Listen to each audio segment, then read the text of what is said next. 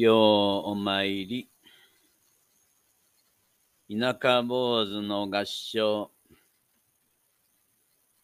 55年ぶりの恩師との再会。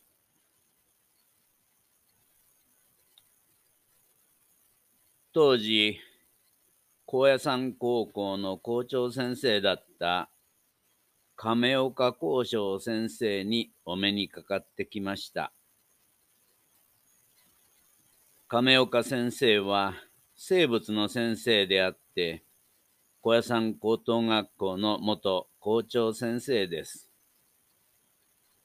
私にとっての小屋山時代の恩師でもあります。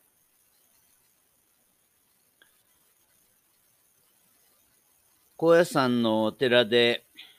小坊主をしていた私は、寂しい時も苦しい時も、先生に守られて高校生活を送ることができました。私は高校時代、相当なやんちゃ坊主でした。このことは私の田舎坊主の七天抜刀という本に書きました。恥ずかしい思いもそこには書きました。そんなええ加減な私でしたが、先生のおかげで高野山高校を卒業するときには、宗務総長賞を授与され、小屋山大学へは推薦小学生という計らいをしていただきました。特別な理解者でありました。高野山熊野三景堂が2004年世界遺産に登録され、先生はその後2009年に高野山に関わる植物、動物に関する豊かな知識を、初めての霊場高野山の植物、動物入門と題する著書として出版をされました。君野町にある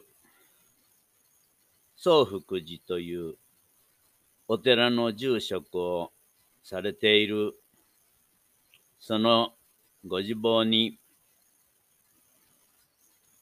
お伺いして、初めて先生が私にかけた言葉は、あなたの本は見ない読ませてもらいましたよ、と言われたときには、私のことを記憶に留めていただいていたことに感激と感動を覚えました。現在も爽やかな田舎町のお寺でご住職として奥様と共に元気に事務をこなされているんだと思いました。山岳部の顧問でもあった先生は、その時は今も山を歩いて檀家回りをしてますよと話されていました。帰りには奥様から桜の時に来てください。とてもきれいな花が咲きますよと言われ、またの法事を約束して私は帰山しました。本当に久しぶりの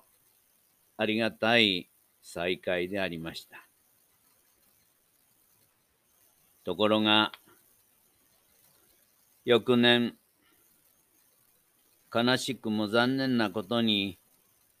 その亀岡先生は、次の年の桜を見ることなく宣言され、